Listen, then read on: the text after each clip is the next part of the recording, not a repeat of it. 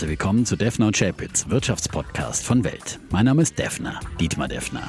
Mein Name ist Chapitz, Holger Chapitz. Die im Podcast besprochenen Aktien und Fonds stellen keine spezifischen Kauf- oder Anlageempfehlungen dar. Die Moderatoren und der Verlag haften nicht für etwaige Verluste, die aufgrund der Umsetzung der Gedanken oder Ideen entstehen. Episode 314, liebe Defner. Mm. Und erstmal frohes Neues. Oder wie man jetzt sagt, hier, grandioses Neues. Grandioses Neues. Wo ja. sagt man das? Das hat unsere Podcast-Chefin hat grandios geschrieben. Grandios. das Jahr ist zum Grandiosen ausgerufen worden und insofern sage ich grandioses Neues 2024 auch mhm. an alle Hörerinnen und Hörer. Ich hoffe, ihr seid gut rübergekommen. Und ähm, ja, wünsche ich auch alles Gute fürs ja. Jahr 2024. Gesundheit vor allem, was ja immer das Wichtigste. Äh, das, daran kann man ja selber wenig beeinflussen, ein bisschen was schon, aber das sollte man auch tun. Und ansonsten viel vor allem Erfolg an der Börse. Ja, ja. das äh, wünschen wir uns alle. Auch und wir, wir, hoffen darauf, dass sich die Menschen, die uns hören, vermehren, weil Mariam beispielsweise, einer unserer treuesten Hörer, hat zwischen Neujahr, äh, zwischen Weihnachten und Neujahr ein Kind mhm. bekommen. Oh, ja? Gratulation. Gratulation. Shoutout. Shoutout, ja. genau. Und jetzt und hat, hat er hoffentlich schon einen ETF-Sparplan. Der Sparplan ist schon vorher eingeredet. Oh, ohne Mist, wirklich. Den gibt's schon. Das ist fast schon ein schlechtes Um. Wie, der, mhm. wie, den, wie den Kinderwagen, den man zu früh da hat. und, aber er hat es bekommen mit Gardemaßen. Und äh, er meinte, er würde auch gleich ähm, an Defner und Chapitz heranführen. Ich habe gesagt, bitte über ein separates Gerät. Wir können es nicht mehr uns leisten, dass mit einem Gerät die Zehn Leute, Leute hören. Nee, nein, nein, das geht nicht. Das muss jeder einzeln hören. Ja? So ist es. Das ist aber wir wollen das Kind aber auch nicht verschrecken. Ich meine, es gibt ja auch, man sollte ja die, die Kinder nicht zu sehr äh, früh verschrecken mit Dingen, ne? sondern sie sollen ja auch Eigeninteresse entwickeln. Ne? Aber mit so einer Stimme wie der Defner, so einer Schmeichelstimme. Zum Einschlafen ist es vielleicht ganz Denk gut. Ich mal. Ne? Ja. Und da würde ich gleich mal am Anfang nochmal ein, mit einem Lifehack beginnen. Ich habe nämlich zwischen den Jahren einen Podcast gehört mit Jeff Bezos, dem ehemaligen mhm. Amazon-Chef. Und der hat gesagt, Day One Thinking sollte man in den Tag legen und zwar jeden Tag. Diese, man hat diesen Zauber des Neuen, wenn das Jahr neu beginnt und ich sehe es auch bei meinem Bloomberg, da sind die Kurse alle auf Null gestellt, es geht wieder neu mhm. los und man hat auch ein Portfolio so. Und dieses, dieser Zauber des Neuen, des Anfangs, den sollte man eigentlich jeden Tag fortführen. Ja. Denn wenn man bei irgendeiner Sache dann so Day-Two-Thinking oder so, dann stagniert man irgendwann und irgendwann stirbt man. Und so sollte man jeden Tag, und man kann auch jeden Tag den Tag ja neu starten und sich jeden Tag neue Entscheidungen treffen. Und das ist ja das Schöne. Und deswegen finde ich Day Nicht One jeden Tag neu heiraten, aber manche Entscheidungen kann man jeden Tag neu genau. treffen, ja. Und sollte so Denn, denken und immer frisch rangehen mit mhm. Neugier und sehr, mit, sehr schön. Mit, mit, äh, Denn jedem Anfang wohnt ein Zauber inne. Genau. Und Enthusiasmus. Ja. Und der Bereitschaft, was zu lernen, Hermann sich Hesse. anzupassen und so weiter. Eines meiner genau. Lieblingsgedichte, ja. Ist es? Ja. Das ist großartig. Und äh, aber Jeff Bezos gibt ja auch eine gute äh, Doku oder Nachverfilmung seines seiner Anfänge bei bei Amazon. Die gibt's bei Amazon Prime, habe ich im Flugzeug gesehen im, im, im Urlaub und ja. äh, ist wirklich eine schöne Geschichte, wie sie da quasi Amazon gegründet haben zusammen mit seiner Frau irgendwie die Anfänge. Es wird einfach nur die Anfangsgeschichte erzählt, bis die erste Bestellung eingegangen ist, aber wie sie da gekämpft haben, wie sie wie schwer es war, die Ideen durchzusetzen, so wirklich sehr sehr sehenswert und äh, wie auch so ein Riesenunternehmen Unternehmen einfach ganz klein, ganz klein genau. in der genau. Garage. Klassisch das war in der Garage angefangen hat. Da war er bei Lex Friedman und hat mhm. auch erzählt, wie er angefangen hat, wie er aus New York, aus einer sicheren Anstellung ja. gekommen ist und dann dahin. Und äh, auch diese Idee, dass man dieses, dass man zwei dissonante ähm, Sachen in, im Hirn verarbeiten kommen muss. Man muss auf der einen Seite weiß ja jeder, der ein Startup gründet, die Wahrscheinlichkeit, dass man durchkommt, ist wahnsinnig niedrig. Also es ist 30 Prozent im besten Falle, 10 Prozent im Normalfalle. Und auf der anderen Seite aber den Optimismus zu haben, wir sind die, die es schaffen. Und diese beiden Sachen ist im, im Leben ja häufig so, dass man, dass man zwei Denkinhalte parallel im Hirn hat, die vielleicht widerstrebend sind und der normale Mensch der Unintelligente, der hält es nicht aus und versucht das irgendwie zusammenzumengen. Und der Intelligente kann mit so zwei Sachen auskommen. Und Jeff Bezos war so einer. Und auch die Parallelen zu Elon Musk sind ja offenbar geworden. Und was ich auch gelernt habe, reiche Menschen Lachen auffällig. Ha, ha, ha, ha. Ich kann das nicht so schön nachmachen. Das ist sowohl Elon Musk hat so ein Lachen, als auch Jeff Bezos ich hat glaube, so ein Lachen. Ich glaube, es liegt nicht am, am Reichsein, sondern sie sind ein bisschen verhaltensauffällig. Ne? Sie sind ja ein bisschen psychisch auffällig. Ja? ja? Also äh, es liegt nicht am Reichsein, sondern es liegt an der Verhaltensauffälligkeit, die natürlich so einen auch reich werden lässt. Wahrscheinlich muss man so ein bisschen ja ähm, psychisch auffällig sein, dass man, mhm. dass man eben diesen Weg bis zum Ende geht. Und ähm, ja, ähm, aber man muss nicht unbedingt so lachen wahrscheinlich. Nicht? Ne? Nee. Doch, aber es ist mir aufgefallen, dass die Parallelen zu Elon Musk, okay. er hat immer so auffällig mhm. gelacht. Auffällige Lachen, ja. So, ähm, jetzt haben wir mit Erkenntnissen gestartet, das neue Jahr. Du hast auch gleich den Hermann ja, vor allem die Erkenntnis, hier, äh, dass Optimismus ganz wichtig ist am Anfang Ja. eines neuen Jahres. Ich bin ja sowieso hier der Optimist, also von daher, das ist eine Grundhaltung im Leben, die einen weiterbringt und ja, äh, bin auch wieder optimistisch fürs neue Jahr in Sachen Börse. Das ist ja keine Frage. Wir haben ja im Glotzcast äh, vor Weihnachten schon äh, unsere Jahresziele diesmal veröffentlicht für den DAX äh, und äh, was wir erwarten. Ne? Mhm. Ich bin 18.000 aufwärts, sage ich mal. Ne? Also ich will ja auch keine Wetten eingehen. Moment mal, du hast 18.000 ja, gesagt, gesagt nicht 18.000 aufwärts. Ja, ich habe gesagt Ja. 18.000. Das ist meine Ja. Wette, ja. Und bin natürlich äh, durchaus optimistisch, dass wir mehr schaffen. Aber ich will jetzt auch keine schlechte Wette mit dem Chapitz eingehen, weil wenn ich jetzt wieder Mhm. hoch in die Mottenkiste greife, dann verliere ich ja wieder meine Wetten. Das ist äh, wäre ja ungünstig. Ne? Also 18.000 mindestens. Ähm, aber ich glaube eben nicht, dass es nochmal wieder 20 Prozent werden äh, wie im letzten Jahr. Das wäre natürlich ein bisschen zu hoch ins Regal gegriffen. Ich habe 17.500 und wenn ich den Start ins Jahr mir an der Börse angucke, da ist nicht so one, äh, Day One Thinking. Der DAX ist im Minus, sehe ich. Ja, aber erstmal positiv gestartet, erstmal fast äh, hochgeschossen bis auf äh, neues Allzeithoch. Also Aha. 40 Punkte haben noch bis zu den 17.003 Punkten gefehlt und dann verließen ihn wieder die Geister. Ähm, ja, es kommt jetzt wieder von Amerika ein bisschen, ein bisschen Gegenwind. Mal gucken, wie wir, wir nehmen ja jetzt um 14 Uhr auf, also da kann ja auch noch viel passieren an diesem ersten Handelstag des Jahres. Ähm, aber grundsätzlich denke ich mal, wird es ein gutes Jahr. Aber es natürlich sind da viele Risiken in diesem Jahr. Meine größte Sorge ist wirklich und das größte Risiko, das ich sehe, ist, äh, dass äh, Trump äh, als US-Präsident gewählt wird, ein zweites Mal. Und da habe ich wirklich große Sorge vor, dass das wirklich geopolitisch, politisch insgesamt zu Ver Verwerfungen führen könnte, eben mit all dem, was er vorhat, irgendwie Ukraine, die Militärhilfe streichen, was weiß ich, aus der NATO ausstreben. Ich, ich habe wirklich die Sorge, dass er ähm, Amerika in eine Autokratie verwandelt. Also da, da sehe ich wirklich, da würde ich wirklich, da bin ich wirklich nicht optimistisch, wenn das passieren sollte. Und natürlich kann das im Laufe des Jahres, wenn er äh, Vorwahlen gewinnen sollte oder was, äh, auch schon an der Börse, glaube ich, zu Verunsicherung führen, weil das ist, dieser Mann ist so unberechenbar und äh, ist so ein Narzisst, äh, der hat nicht das Wohl Amerikas im Auge, der hat nur sein eigenes Wohl im Auge. Das wäre wirklich, wirklich eine große Gefahr für die ganze Welt, für die Freiheit auf der Welt. Also äh, wenn ähm, ähm, ein Land wie äh, die USA wirklich Richtung Autokratie geht, dann, dann, äh, ja, dann ähm, habe ich wirklich Angst. Aber ich hoffe mal drauf, dass die Checks and Balances Mhm. auch in Amerika noch stark genug sind,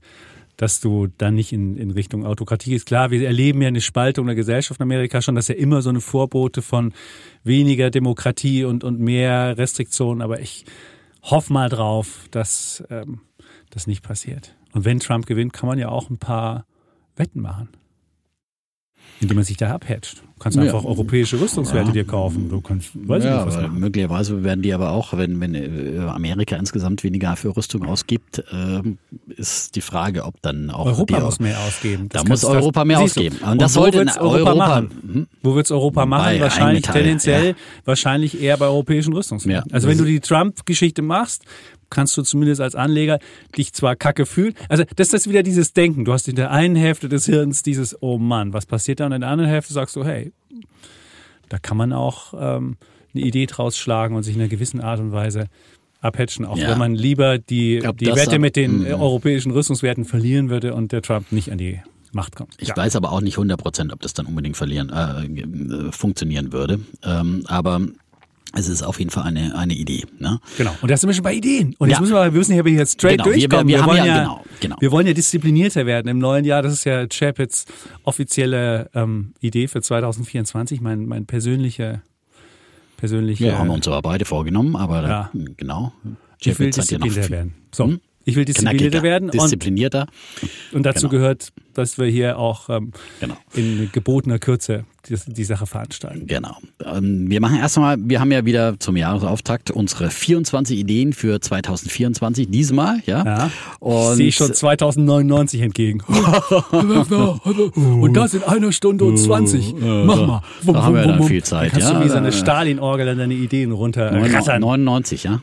Denkst du, ja. Sitzen wir hier. du? Bestimmt. Ja, vielleicht. Da bin ich dann ungefähr 133. Ah, also okay, ah. da muss ich dann viel von dem äh, Zeug schlucken, was irgendjemand dann auf Christian Angermeier. Christian Angermeier. Die, die nötige Medizin mir bestimmt die 133 Im Zweifelsfalle sitzt mir dann so ein Defner-Computer gegenüber, wo das Hirn vom Defner, vielleicht ist der mm. Körper dann schon so ein bisschen ausgehöhlt oder hat vielleicht mit 120 schon mm. den Löffel abgegeben und ich kriege dann die das Hirnideen vom Defner, nicht, ist mir aber gesichert worden. und dann nicht machen wir vorstellen. Nein, nein, nein. Gut. Da okay. ist dann auch gut, wenn mal frisches Blut kommt. So, also, ähm, wie gesagt, 24 für 24 heute. Mhm. Letztes Mal hatten wir 23 für äh, 23 und da wollen wir ja erstmal einen kleinen Rückblick machen, wie es so gelaufen ist.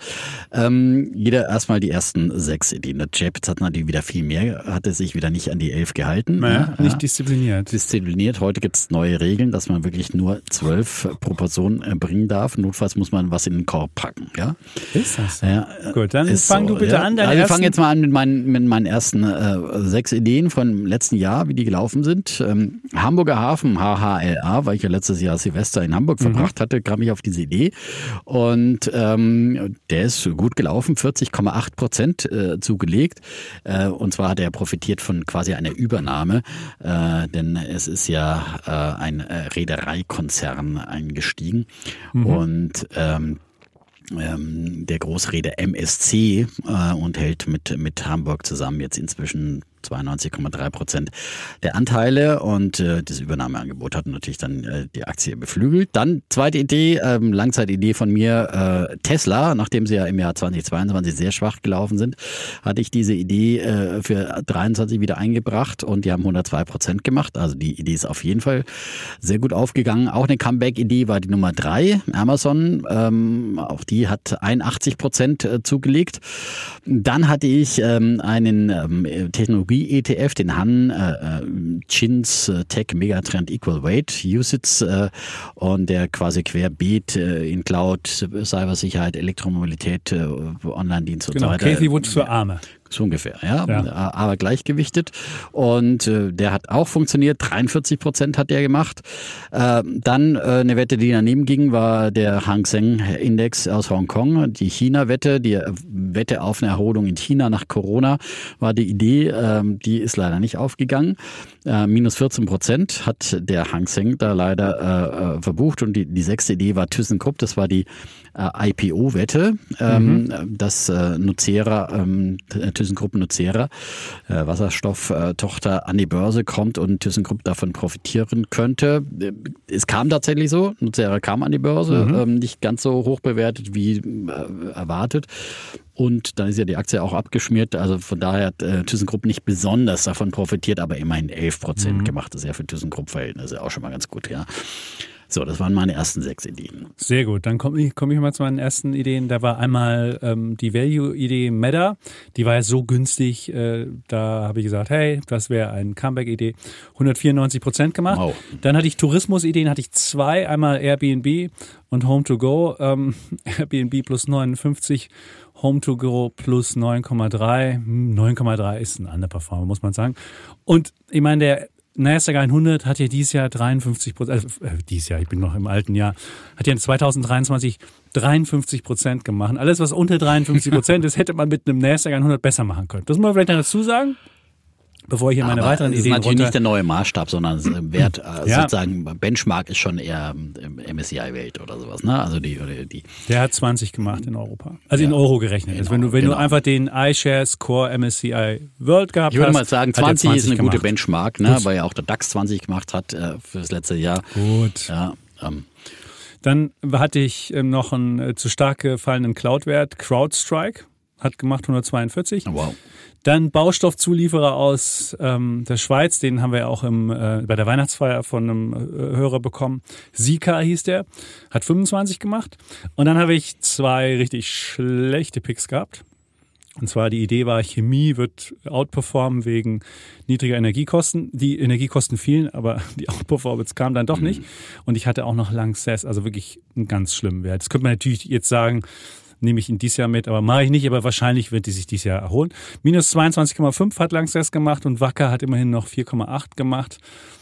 Und dann hatte ich noch die Idee, Acre, Carbon Capture und Air Products. Der eine profitiert von CO2-Preisen, die steigen, stiegen nicht so, aber immerhin hat Acre noch 17,5 gemacht. Und Air Products, das ist ein ähm, ein Wasserstoffhersteller, da dachte ich, IAA aus Amerika würde helfen, aber selbst das hat nicht geholfen. Minus 9. So. Mhm.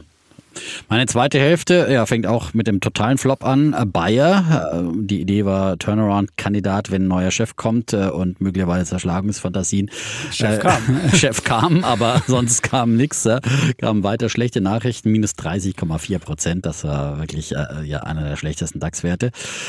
Vonovia dagegen, hier hat die Comeback-Idee funktioniert. 30 Prozent plus hat die gemacht. Ein DAX-Wert mit so einem Plus ist schon mhm. ordentlich. Ähm, und dann meine beste Idee war die ähm, Shop-Apotheke damals, äh, die im Laufe des Jahres sich ja umbenannt hat in Red Care Pharmacy. Äh, die Wette war ja auf die Einführung des der äh, elektronischen Patientenakte, yeah. äh, des äh, elektronischen, des E-Rezeptes vor allem. Ne? Die Patientenakte kommt auch noch, aber vor allem des E-Rezeptes. Mhm. Und ähm, hat, kam jetzt nicht ganz im Jahr 2023, aber jetzt zum 1.1.24 soll sie ja flächendeckend eingeführt äh, worden sein. Mal gucken, ob das so alles sein, das ist sehr schön funktioniert. äh, aber auf jeden Fall bei der Aktie hat es funktioniert, 198 Prozent das Plus, also meine beste. Dann hatte ich noch Nordex äh, mit der Hoffnung, dass das Wind an Land Gesetz hier mal ein bisschen die Nachfrage in Deutschland, vor allem an Land, äh, beflügeln könnte. Äh, aber dieser Rückenwind hat zumindest bei der Aktie nicht nicht funktioniert und ja, die Ausbau, Ausbau kommt ja auch nur schleppend voran. Also minus 21 Prozent bei der Nordex-Aktie und äh, dann hatte ich noch eine Silberidee, Pan America Silver, eine Silbermine äh, mit einem Minus von 2 Prozent. Auch der Silberpreis hat äh, ganz leicht äh, verloren im letzten Jahr, obwohl, obwohl Gold ja äh, neue Rekorde gemacht hat. Gut. So. Dann hatte ich noch einen Unternehmensanleihen-ETF, ähm, der hat unterm Strich dann auch gut funktioniert, 7,5 Prozent gemacht. Natürlich im Laufe des Jahres erstmal verloren, weil die Zinsen ja erstmal noch anstiegen, auch die von Unternehmensanleihen und deswegen äh, war es zwischenzeitlich mal Minus, aber insgesamt 7,5. Dann hatte ich zwei Chip-Ideen, Intel und ASML. Intel plus 95, ASML plus 37. Dann hatte ich einen Nebenwert aus Deutschland, EQS. Small Cap, da geht es um Compliance und Investor Relations Software. Übernahmeangebot haben die bekommen von Thomas Bravo und ähm, 65 Prozent plus. Dann hatte ich Chipotle. Das ist äh, Wachstumsfantasie durch Expansion. Das ist diese Mexican Grill mhm. ähm, Kette aus Amerika und 65 Prozent plus gemacht. Dann hatte ich noch Van Eck Uranium Nuclear ETF. Da ging es um Atomkraft. War 31 Prozent im Plus und dann noch ähm, Aerospace and Defense iShares Rüstung hat nur 11 gemacht. Hm. Aber, also Rheinmetall war ja stärker, aber wenn man die mhm. gesamten ETF nimmt, den ich damals genannt hatte, 11 Prozent. So. Und wenn man einen Strich drunter macht, genau. war es alles 45,6. Das ist okay. Ja, und ich hatte 39,9 Prozent. Ich hatte ein paar mehr Ausreißer nach unten, was mir die Performance versaut hat, mhm. was äh, natürlich schade ist. Und ähm, ja, aber das sind, da können wir beide uns, ne, also gratuliere hier. Ja, aber 45,6 sind unter 53, irgendwas, was der Nasdaq 100 gemacht ja, hat. wir haben kann, beide hier Nasdaq 100 lausige Underperformer. Nein, aber wie gesagt, das kann nicht die Benchmark sein. Also das ist äh, Nasdaq 100 ist, ist, ist ein volatiler äh, äh, Spezialitätenindex. Ja, äh, du kannst ja nicht dein ganzes Ding auf, auf Tech setzen. Ja, und wir haben ja auch äh, Ideen aus anderen Segmenten gehabt. Also wie gesagt, mit dem ja. MSCI Welt äh, können wir uns gerne messen oder ACWI oder was auch immer. Äh, und den haben wir ja doppelt outperformed. Also und dann sind wir doch also bitte, ja, 40 Prozent, 45 und Prozent. sind Outperformer. Ja, das haben wir jetzt das festgehalten. Das muss man mal klar festhalten. Also Gut. wer ähm, 40 Prozent gemacht hat in seinem Jahr äh, Depot, der kann nicht meckern. So, ähm, prima. Prima. Ähm, jetzt haben wir natürlich einen Ansporn, ne, dass wir ich so gut nächstes nicht Jahr outperformen. Also, ja, so gut wird Wie gesagt, ich glaube auch nicht, dass es insgesamt so gut läuft und äh, dass wir insgesamt, ja, das wäre dann schon ähm, Glückstreffer.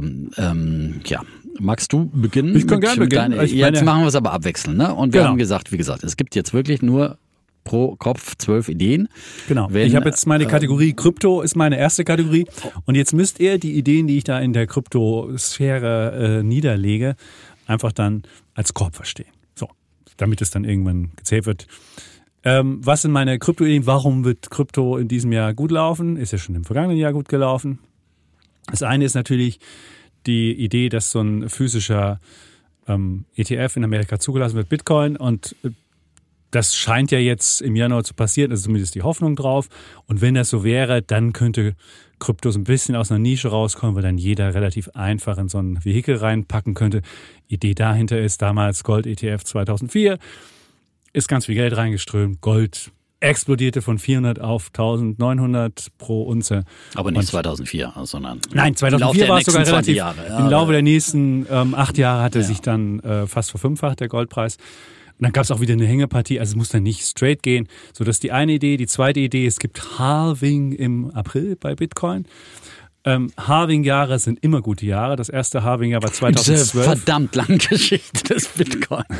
Nein, die Halving-Jahre sind immer gute Jahre. Halving 2012 mhm. plus 218, 2013 das Jahr drauf dann sogar plus 5428.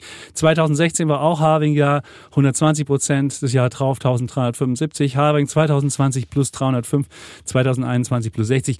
Also das ist ein gutes Jahr und das drauf dann auch nochmal. Das sind so die, die beiden Ideen. Und dann haben wir noch Liquidität, die insgesamt wieder in den Markt kommt. Wenn man schon guckt, Liquiditätsveränderung, dann sieht man schon, dass Liquidität in den Markt kommt. Also auch von der Makroperspektive aus gut gesehen. Jetzt würde ich überlegen, wie macht man das am cleversten? Ich würde jetzt nicht in eine Kryptowährung machen, sondern würde dann so ein One-Egg Crypto-Leaders nehmen. Da sind äh, mehrere Kryptowährungen drin, 25% Bitcoin, 25% Ethereum, 20 Solana und dann noch ein paar andere unten dran. Hat man also sein Risiko gestreut. Dann würde ich noch als Idee Coinbase nehmen, als Aktie. Und dann noch, wenn man jetzt ähm, Zulieferer, also Schaufelhersteller und diese ganze Industrie drumherum machen will, kann man noch den One-Egg Crypto und Blockchain Innovators nehmen. Und da sind halt nicht nur Coinbase drin, sondern eben noch Riot Blockchain. Also lauter Miner oder Kryptobörsen oder Verwahrstellen oder was auch immer. Und dann kann man auch sein Risiko, wenn man jetzt eine Coinbase doof findet und sagt, das ist mir zu blöd. Und wenn jetzt der ähm, ETF kommt, dann könnte es doch bei Krypto, könnte es doch bei Coinbase sogar eine Kannibalisierung geben, weil die Leute dann weniger über die Börse machen, sondern mehr über den ETF und die Verwahrung des ETF-Geldes ist ja weniger wert, als wenn man da direkt handeln würde, weil beim Handeln kriegt man irgendwie zwei Prozentpunkte Marge und bei dem anderen eben nicht so viel. Und deswegen kann man dann sagen, okay, wenn ich das absichern will oder breiter aufstellen, nehme ich den One-Egg Crypto und Blockchain Innovators. So. Okay. Ein Korb mit drei Krypto-Ideen, der genau. Chapitz Kryptokorb. Ja, ja, genau. Gut. Vielleicht werden wir demnächst hier noch äh, Zertifikate bauen, wenn wir so weitermachen mit unseren Korb-Zertifikate. Ja. Kann man relativ einfach. Der Aktionär macht das ja, im großen Stil. Im großen Stil und verdient Geld damit. So. Ähm, es ist schwierig, wenn du es halt selbst machst, ist die Frage, ob du dann noch die Unabhängigkeit hast, weil dann würde ich natürlich immer meine Körper hier sagen. Äh, kauf den Korb. Und lege nicht alle Eier in einen Korb. Ja. Genau. So, ähm, ich habe jetzt einen, einen Korb mit ganz vielen Eiern drin, aber es ist, oh. es ist schon ein Korb, den ich quasi. Nein, es ist, also ich finde, es ist nochmal wichtig zu sagen, bei all diesen Einzelideen und ich habe auch wieder noch äh, Techno-Short und alles Mögliche dabei, ähm, äh, ganz wichtig zu sagen, vergesst die Basis Anlage, nicht das Basisinvestment. Und dann nennen wir ja immer gerne weltweit anliegende ETFs. Und ich habe gerade auch im letzten Jahr nochmal, bei uns sind ja Kollegen ausgeschieden bei Weltfernsehen mhm. und viel Veränderung. Ähm, und versucht allen mitzugeben auf den Lebensweg. Leute, keiner geht macht, ohne. Keine geht hier, ohne dass er einen ja, ETF-Sparplan so abgeschlossen hat. Ja, Wenn ich eins den Leuten mitgeben konnte, dann dies. Und ähm, gab doch ein paar, die äh, äh, sich äh, das dann noch gemacht haben. Eine Kollegin, wie gesagt, die, die gesagt hat, Mensch, die, die acht Jahre lang erzählst du mir, ich soll einen Sparplan machen, habe es nicht gemacht. Aber jetzt hat sie es gemacht, ja. Jetzt, wenn sie immer ins, ins Portfolio guckt, wird sie immer an dich denken. Ja, Ey, hoffentlich wunderbar. immer positiv, ne? Also ja? das ist natürlich, ja. Mhm. Und äh, so geht es vielen Generationen von hier ja. Jungjournalisten, die mit mir an die Börse gefahren sind. So und äh, es gibt auch immer welche, die dann auch positives Feedback geben. Also wer unbedingt äh, mal mit dem so, Dietmar an die Börse fahren will, der muss sich hier bei Axel Springer bewerben in der Akademie, wo wir übrigens auch hier das Podcast-Studio haben. Also die Leute, die sich bewerben, die gehen sogar an so einem Podcast-Studio vorbei, können dann reinwinken wie in so einen, wie in so einen äh, Käfig, okay. wo zwei Menschen drin sitzen. Und dann wir können sie mit Dietmar, dann können sie mit Dietmar an die Börse fahren. Das gehört also, dazu. Ist doch ein super Ding. Den Benefits hier. Ja. Also, also, also kleinen, die kleinen Bonbons und die kleinen Schmankels, ja. die es so gibt. Ne? Und ansonsten haben wir einen spannenden Beruf, ja. Äh, aber keine Inflationsabgabe. Äh, keine, keine Abgabe? Ab, nicht Abgabe, sondern keine Inflation, Ausgleich. Inflationsausgleich, ja. ja. Das muss man auch dazu sagen. Das gehört Beruf, auch zur Wahrheit, ja. Es ist kein Beruf, wo irgendwie, wo das, wo, wo das Gehalt noch steigt. Ja? Aber es ist halt ein Beruf, der so geil ist. Es ist einer der geilsten Berufe. So, aber jetzt wolltest so. du dein deine, deine genau, Eier meine machen. erste Mach Idee, deine, ja, deine, meine deine, viele Eier-Idee, Eier nein, das ist äh, wirklich ein äh, absolut weltweit breit anlegender und die eine Kollegin hat den jetzt auch als Sparplan, ja. Äh, das waren die Sparpläne, die ich zuletzt empfohlen habe und zwar auf den wirklich äh, ganz breit anlegenden MSCI, ACWI, IMI, USITS, ETF, der ist von Spider, also SPDR, ja. Und das ist im Prinzip der ETF mit den meisten Aktien drin, Basta, ja. Basta. Und äh, einfache. Wir nennen ihn ähm, ja selten hier, weil wir immer sagen, wir wollen es einfach halten und je mehr Buchstaben, äh, desto verwirrender. Ähm, meistens nennen wir den MSCI ACWI, den All Country World, der eben in Industrieländer und Schwellenländer investiert und ähm, der MSCI ACWI IMI, also IMI, der sticht dadurch eben nochmal hervor, dass er nicht nur eben in äh, Industrieländer und Schwellenländer investiert, äh, sondern ähm, dann auch noch äh, in Small Caps dazu investiert und also in Investable Markets äh, investiert. Dafür steht das, äh, das IMI, All Country World Investable Market Index. Ja? Und ähm, das heißt, man hat fast alle Aktien mehr oder weniger abgebildet, die es da auf der Welt gibt. 9179 äh, Aktien werden, werden abgebildet. Ähm, Teilweise allerdings via Sampling-Methode. Ähm, das ist vielleicht ein ganz kleiner Nachteil, aber ähm, im Prinzip ähm, ähm, ähm, ist das, äh, wie gesagt, hat, ist man da wirklich weltweit äh, investiert. Und das Schöne an, an diesem ETF äh, ist auch noch, dass er sehr, sehr günstig ist. 0,17 Prozent äh, per annum ähm, kostet er an äh, Managementgebühren und damit ist er eben einer der günstigsten ETFs, die es äh, so quasi auf weltweite Indizes gibt und ähm, ja und ist für mich deswegen eine sehr sehr gute Basisanlage, die ich gerne gerne empfehle und äh, er hat die WKN A1JJTD. Schön. 3031 Werte hat er wirklich drin. Hat nochmal aufgestockt, Mhm. habe ich gesehen. Das ist ja Sampling, kann man ja gucken, wie, sind, wie ist der kleinere Teil, damit man nicht jede Aktie haben muss, kann man gucken, wie verhält sich der kleinere Teil und kann das dann versuchen nachzubilden, damit man nicht jede der 9000 Aktien haben muss. Aber ich finde 3031, wenn man den normalen MSCI Welt hat, hat man nur 1600 ungefähr oder 1500.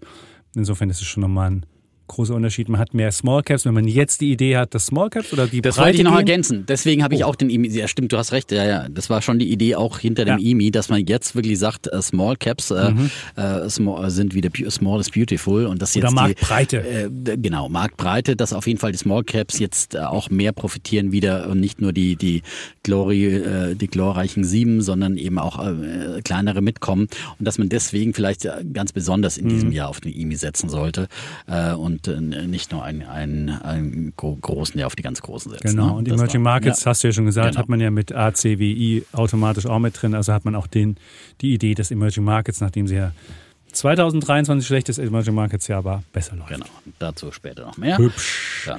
Dann komme ich zu meinem ähm, zweiten Idee, das ist relativ schnell erzählt. 2024 ein Sportjahr. Es ist ja jedes Jahr gefühlt Olympische Spiele, also auch dieses Jahr. Mhm. Olympische Sommerspiele Paris, habe ich mir erzählen lassen.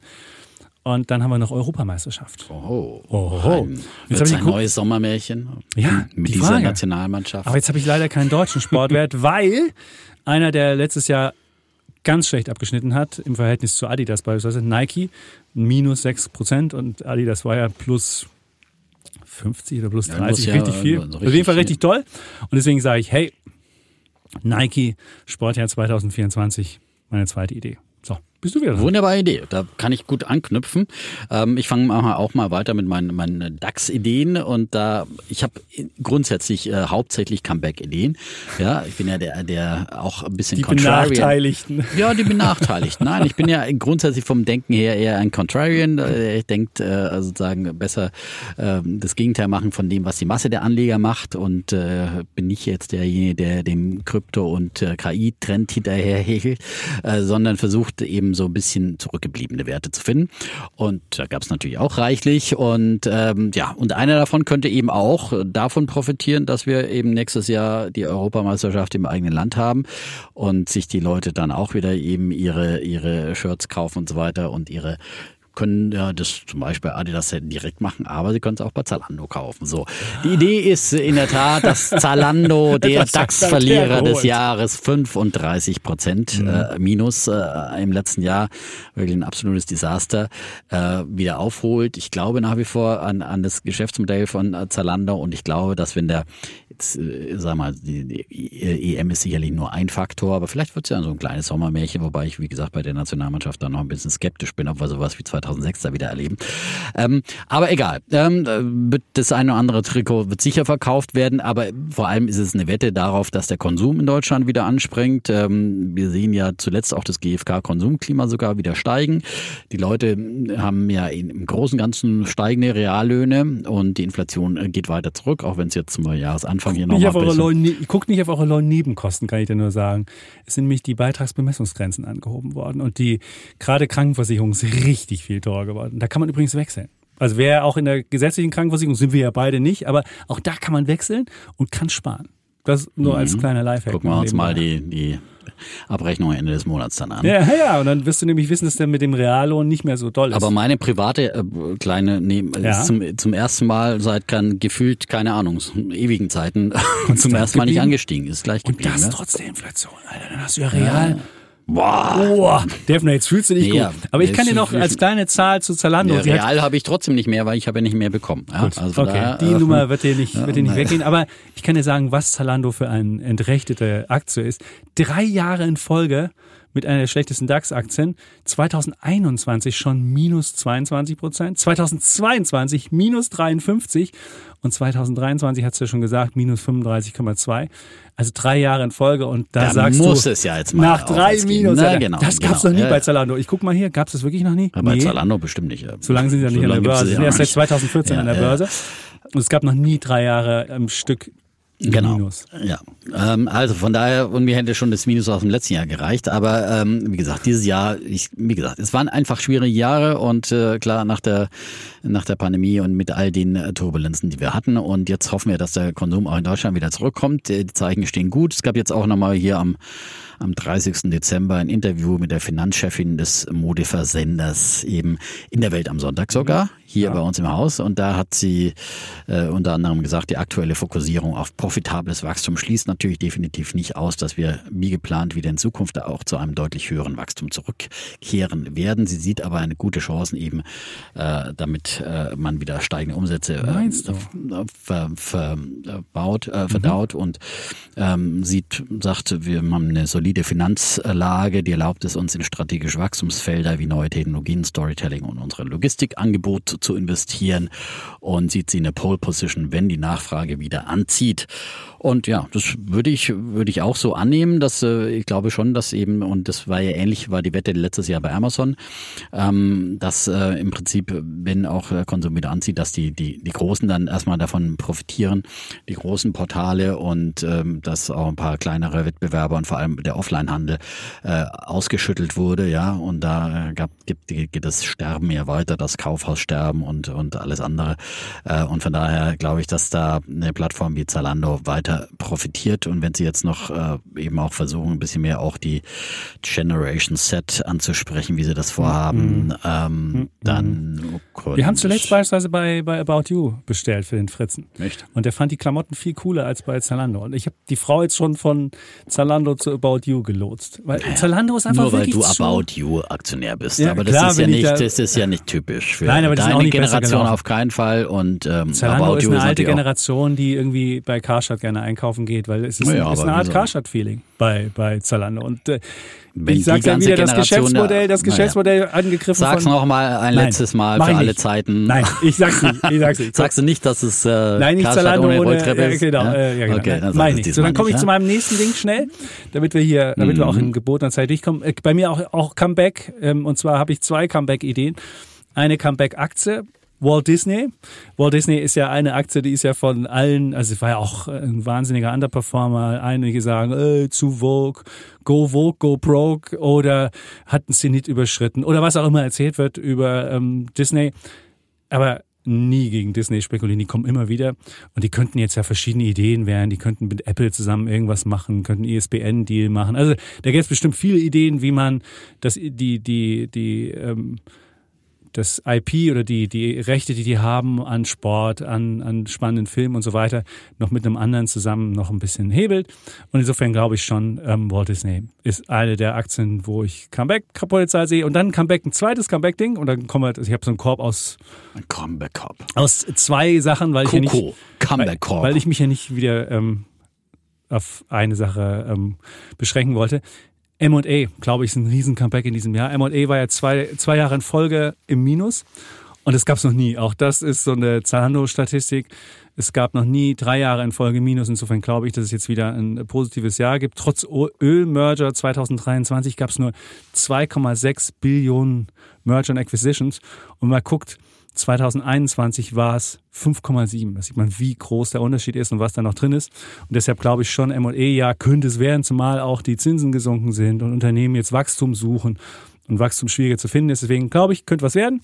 Und deswegen würde ich sagen, wenn man auf so ein M&E setzt, kann man entweder auf Goldman Sachs setzen als Aktie, weil die im M&E-Geschäft groß sind, oder man kann auf einen was Index... Jetzt oder? Und was ist jetzt genau in deinem Korb noch? In meinem Korb ist noch als zweites noch der HVB Solactive German Mergers and Acquisitions ähm, Index. Und Das Goldman ist, Sachs auch noch? Und Goldman Sachs und Walt Disney. Also man hat ein Drittel. Drittel, Drittel, Drittel. Also mein also, dass man das auch hier die Performance-Rechnung hier nochmal Ja, ganz gut wir werden das- festhalten. ne? wir Nicht, das das hier, festhalten. ja, das zählt dann auch nur ein Zwölftel dieser Korb, ja. Ganz genau. Ja, ja. Ein Zweifel? So. Stimmt. Ja, am Ende. Ja. Und jedes dann also Korb. nur ein, äh, weiß ich nicht was. Du musst erstmal die Gesamtperformance dann ausrechnen. Das wird ein schwierig. Weil, Aber ich ähm, kann das. So. So. Ähm, also ich habe ja meine Comeback-Ideen etwas verteilt, ähm, weil es ja, wie gesagt, sehr, sehr viele sind. Ähm, der, Nummer drei meiner ähm, Ideen äh, für 2024 ist in der Tat nochmal eine Comeback-Idee und äh, da ist eigentlich die Überschrift ja, wenn die Nacht am dunkelsten ist, ist der Morgen nicht mehr weit oder äh, sagen, die Hoffnung stirbt zuletzt. Äh, von Bayer ist die Rede. Wie gesagt, letztes Jahr schon mal dabei gewesen und da war es ja noch, äh, da war es ja auch greifbarer und da hatte irgendwie auch jeder diese Idee, dass ein neuer Chef dann vielleicht eben diese Zerschlagungsfantasie bringt und so weiter und so fort. Aus all diesen ist nichts geworden äh, und es hat sich wirklich quasi an allen Fronten in der Tat äh, verschlechtert für Bayer. Ähm, also es gab den neuen Chef, Bill Anderson, ja, der wirklich eine Mammutaufgabe hat und äh, vor einer sehr steilen Wand steht. Ähm, die Glyphosat-Klagen wurden nicht besser. Es gab äh, Milliardenurteile mit ein paar, paar Klägern nur. Äh, dann äh, Probleme, letztens sogar Probleme mal im Pharmabereich. zwischenzeitlich? Zwischenzeitlich hatten sie einen guten Lauf, aber Ja. dann gegen Ende des Jahres kam ja wieder diese, diese, diese Rückschläge, ja. Zwischenzeitlich hatten sie mal einen guten Lauf. Ich dachte, hatten auch zwischen den Jahren eine gewonnen. Aber kann ich auch weiß es sein nicht. zwischen den Es Jahren. gibt Also ich meine, jetzt, wie gesagt, es gibt immer mal, kann auch Ja. sein, ich habe jetzt zwischen den Jahren habe ich ja relaxed, ja. Ja. Ja. Und ähm, aber wie gesagt, das, jede einzelne Klage im Prinzip ist die Frage, gibt es hier irgendwann mal äh, irgendeinen einen, einen gordischen Knoten, den man durch, durch äh, kann und irgendwelche ähm, ich weiß es auch nicht. Ich habe da keine Idee, wie man das Problem löst. Ähm, dann natürlich die Probleme im Pharmabereich mit dem Hoffnungsträger Asundexian und, und so weiter und so fort. Und äh, auch die Chancen, dass man wirklich das Ding auseinander äh, äh, schlägt, äh, sind auch äh, nicht, nicht, nicht so groß. Also ich habe jetzt nicht die Idee, woher der Befreiungsschlag kommen soll, aber äh, eben, wie gesagt, all das ist bekannt und äh, in den Kursen enthalten. Das ist meine Hoffnung, dass mit diesen 30,4 Prozent, die Bayer ja letztes Jahr und auch da haben wir ja schon äh, immer wieder Verluste in den Vorjahren gesehen, äh, verloren hat, äh, dann vielleicht einfach doch mal der Boden erreicht ist und man drauf guckt, dass da auch doch viel Gutes da ist, dass man eben schon im Bereich äh, Agrarchemie hier äh, weltweit äh, zu den führenden Unternehmen gehört, dass man da, dass man auch in der Pharma-Pipeline schon auch noch ein bisschen was drin hat, dass man an, an Biotech-Unternehmen teilweise beteiligt ist. Also da, dass da schon auch noch was da ist, was werthaltig ist und dann die ganze Sparte mit ähm, Aspirin und Co. Ähm, ähm, so, ähm, dass ähm, sozusagen, dass da durchaus auch interessante Dinge da sind. Und jetzt gilt es natürlich irgendwie, äh, diese Schätze auch wieder zu heben und die, die Probleme äh, zu lösen. Und dafür ist Bill Anderson da. Äh, vielleicht gelingt es ihm im Jahr zwei und äh, deswegen ist es eine komplett antizyklische Wette darauf, äh, dass hier bei Bayer doch mal auch ein kleines äh, Wunder geschieht. So, Wunder geschehen. ich habe es gesehen. Ja, sehr schön. Aber die hat gar nicht so eine negative Streak hinter sich. Die, äh, vergangenes Jahr minus 30, 2022 plus 2,8, 2021 minus 2,4, das geht. Aber 20 minus 35, 19 plus 20, 18 minus 40, uh, also sehr volatile Geschichte. Naja, Vielleicht. im Prinzip seit der Monsanto-Übernahme hat man halt äh, Ja. massiv verloren und äh, seit den Hochs, wo man war und äh, zeitweise immer der wertvollste Börsenkonzern im DAX, ja, und so weiter und so fort. All diese Erfolgsgeschichten sind lange, lange her. Dann hätte ich jetzt wieder einen Korb mit dreien. Und zwar geht es um Halbleiter, das Öl des 21. Jahrhunderts. Und jetzt äh, hatten wir ja vergangenes Jahr mit AMD und äh, Nvidia ganz großartige Kandidaten. Es gab aber auch zum Ende des Jahres sah man noch andere, die auf einmal davon profitieren konnten, nämlich die Chip-Designer. Und deswegen habe ich drei Chip-Designer, Cadence, Synopsys und ARM. So, Die fertig. ersten beiden habe ich noch nie gehört. Ja, da muss ich schon noch zwei Sätze sagen. Wie? Cadence, sagt Cadence? Ist ein Chip-Designer. Ist ein Also Chip-Designer, Die, die okay. machen halt, also wenn du halt, wenn du jetzt beispielsweise heißt du Amazon und sagst, Mensch, ich brauche hier einen neuen, äh, ich will, ich will auch einen Nvidia-Chip, sind mir zu teuer, ich brauche das. Und dann gibst du denen den Auftrag und dann designen die das für dich. Mhm. Schon und dann wird das, wird das aufgehört, dann wird das, wird das in irgendeine Fabrik dann bei ähm, TSMC oder jetzt bei Intel, die machen ja auch Auftragsfertigung. Dann machst du das, lässt es da fertigen und fertig ist es. Aha, und der zweite ist auch ein Synopsis, auch ein Chip und ARM äh, kennt, kennt man ja. ARM hat kennt man durch den vergangenes Jahr Börsengang, ja, die haben Börsengang ja- gehabt. Und die haben dann schon ein richtig fettes äh, Comeback gehabt. Okay. Also ein kleiner Chipkorb. Genau. So, dann wieder eine Comeback-Story. Meine vierte Idee ist äh, China, ähm, und zwar ein ETF auf, äh, auf China. Und äh, China letztes Jahr auch schon, hatte ich ja mit dem Hang Seng da gespielt, äh, und letztes Jahr war eben auch schon die Idee da, ähm, dass es ein Comeback in China geben könnte, äh, nachdem man ja äh, die Lockdowns, äh, die man ja in China lange aufrechterhalten hat, äh, die Corona-Lockdowns äh, restriktiv dann beendet hat. Es kam dazu nicht, weil man doch noch ganz andere Probleme, auch vor allem im Immobiliensektor hat. Die sind auch noch nicht gelöst. Aber nichtsdestotrotz glaube ich doch, dass jetzt äh, China äh, auch mal sich konjunkturell erholt ähm, und vor allem, dass die Börse sich erholt. Sie hat drei, da sind sie wieder drei Minusjahre äh, in Folge verbucht. Ähm, und Serie. äh, genau die Serie. Und da muss eigentlich doch auch für China mal wieder wieder was drin sein. Und ich glaube, wie gesagt, dass man einfach, äh, die chinesische Regierung muss was für die Konjunktur tun. Bisher hat sie immer so kleine Kleckersmaßnahmen gemacht, die nicht wirklich gewirkt haben. Ähm, aber da, da muss man was tun, weil, wie gesagt, es ist dieses große Versprechen sozusagen, wir bringen euch Wohlstand und äh, ja, dafür lasst ihr uns äh, regieren, alleine regieren, so ungefähr. Ähm, das ist ja so ein bisschen dieser unausgesprochene Deal in China und der muss natürlich auch ähm, beliefert werden. Ich würde dann auf China breit setzen mit einem ETF. Auf China gibt es wirklich ganz viele, kann man bei Just ETF auch gucken, je nach, äh, kennen natürlich nur die Tech-Werte, was auch immer. Ich würde jetzt mal einen, einen ganz breiten nehmen. Äh, Natürlich sind da hauptsächlich dann die großen Tech-Werte drin, die Alibabas, Tencents dieser Welt. Ähm, und ich habe jetzt einfach geguckt, was ist der günstigste China-ETF, den es gibt und den würde ich auswählen.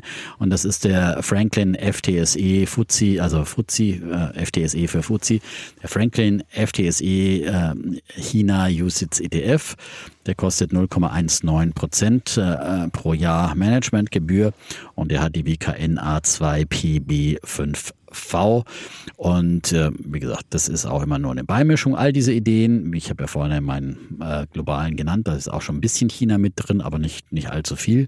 Und dann kann man natürlich, wenn man das möchte, äh, diese Idee etwas stärker beimischen. Und ähm, dieser, dieser ETF ist auch noch ein bisschen, hat ein paar Cap-Funktionen mit drin, ist irgendwie, ähm, aber äh, das, äh, also das theoretisch äh, das größte Unternehmen wird auf maximal 30 Prozent gekappt, äh, alle anderen Indexkomponenten auf maximal 18 Prozent, aber das ist aktuell auch gar nicht, äh, steht da nicht äh, die Gefahr, dass, dass das passieren könnte. Und vielleicht mal ganz kurz, was die größten Holdings sind, sind Tencent Ali, mit äh, 12 Prozent, Alibaba äh, mit 9 Prozent, Meituan äh, mit 4 Prozent, Pinduoduo mit 3,4 Prozent, dann erst kommt nach den äh, vielen Internetbuden äh, eine Bank, die China Construction Bank mit 2,8 Prozent und so weiter und so fort. So, ähm, Man hat auch viele Staatsunternehmen drin, was wichtig ist, weil wir hatten ja, wir hatten ja Kollegen Leber bei uns, Hendrik Leber, bei Alles auf Aktien. Und der hat ja erzählt, dass man bei China, der hat ja ähnliche Wette, der sagt ja auch, äh, China muss einfach wieder zurückkommen. Und er sagt aber, die, die unterstützen halt besonders ihre staatlichen Unternehmen. Deswegen sollte man aufpassen, dass man möglichst auch solche Unternehmen mit dabei hat, weil im Zweifelsfalle die, wenn es denn an der Börse hochgeht, auch mit nach oben gehen. Mhm. So. Also war zumindest eine Leberidee. Ja. Cool. Also ich hatte auch die Idee, ob, ob China mal ein Jahr, aber ich bin ja so ein ich bin ja, ja jemand, du kannst der, jetzt hier die Rolle deines China-Bären nicht. Äh, Nein, das kann ich nicht. Und ich glaube auch langfristig nicht aufgeben. Langfristig funktioniert ja auch China nicht. Da würde ich immer sagen, das wird, das wird nicht, das, das kann einfach nicht gehen. Das, ja, das, das muss, man muss nicht. solche Ideen natürlich wirklich auch, äh, wie gesagt, das gilt für alle bis auf die Basisinvestitionen. Mhm. Finde ich, man muss äh, Ideen und wir haben ja da auch gelernt aus der Vergangenheit immer wieder auch neu bewerten, aktiv managen. Das gilt eben auch für Themen ETFs. Das ist genau. nichts für die Ewigkeit, ja. Mhm. Ähm, aus äh, bitteren Erfahrungen auch mit ETFs gelernt, sondern muss die Ideen auch immer wieder idealerweise, also mindestens einmal im Jahr dann auf den Prüfstand stellen, ob die, ob die Hypothese noch stimmt äh, oder auch wenn sie dann nicht stimmt. Wie gesagt, ich habe jetzt auch eine Wiedervorlage, äh, weil man denkt, okay, dann geht es vielleicht doch noch auf, aber manchmal verabschiede ich mich auch von Ideen komplett. Mhm. Das hat ja auch zum Beispiel der Henrik Leber gesagt, hier genau. mit Plug Power.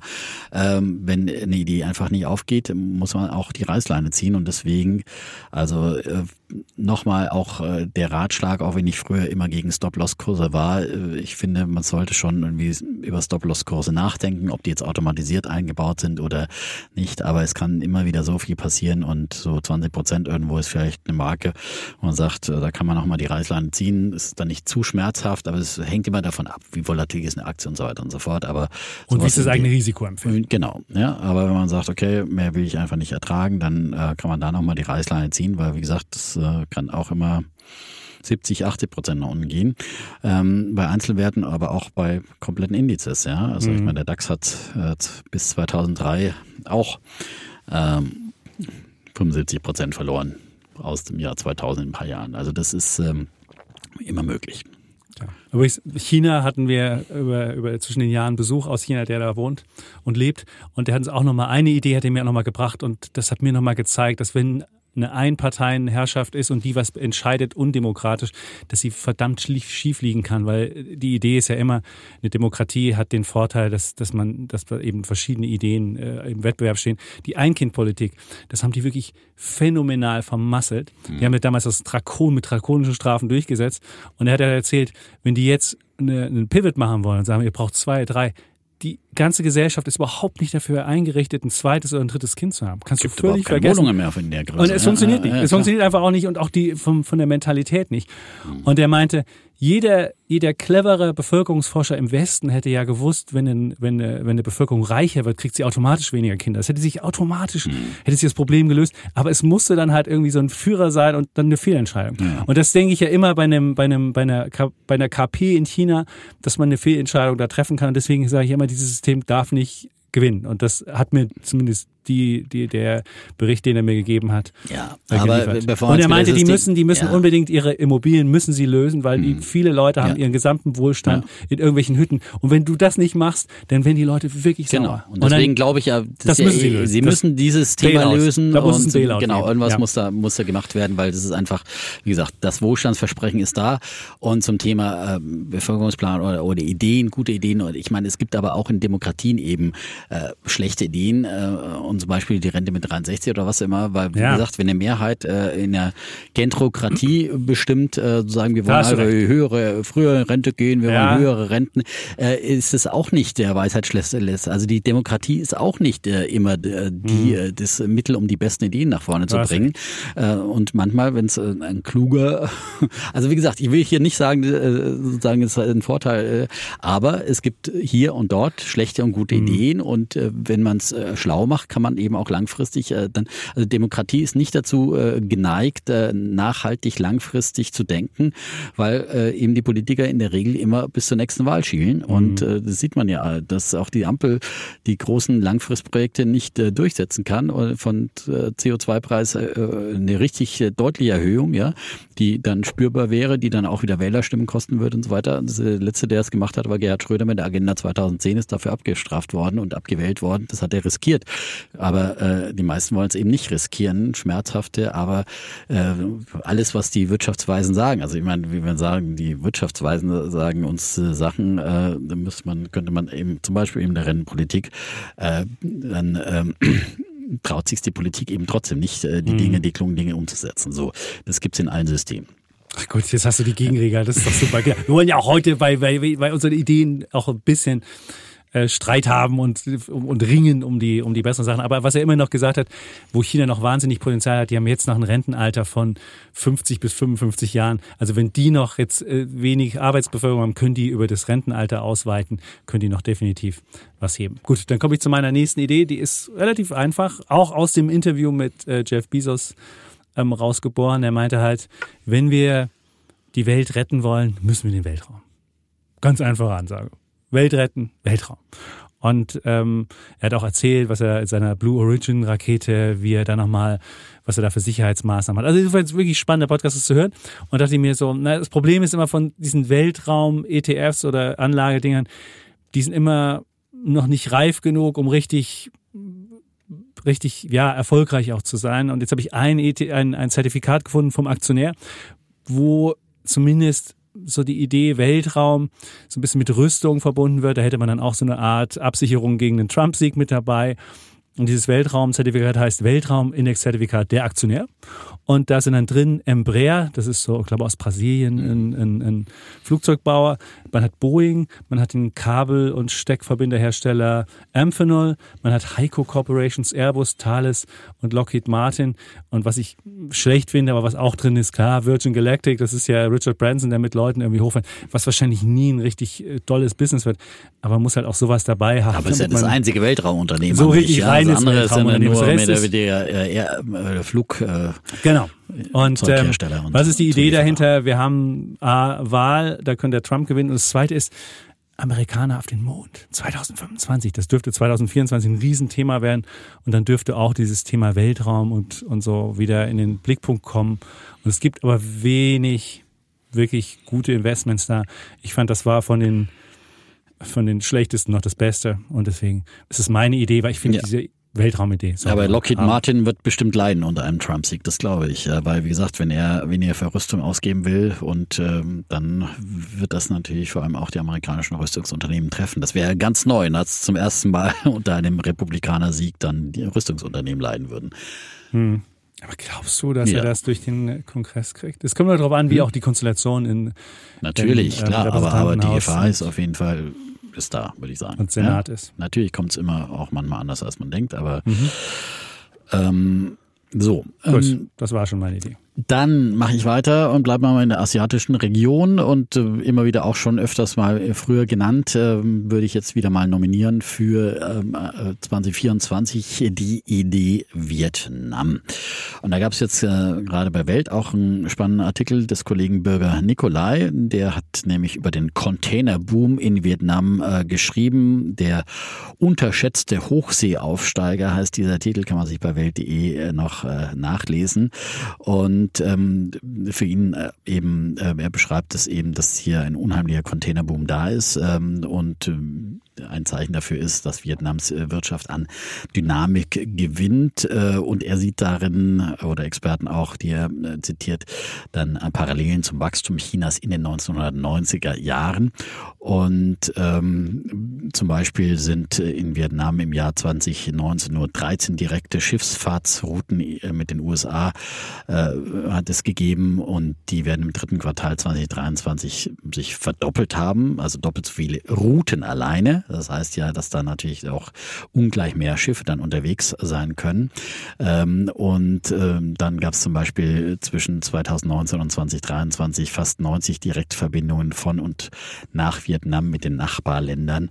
Ähm, sind entstanden in dieser Zeit und also auch da ist der Handel aktiv mit Südkorea, Malaysia, Thailand und China.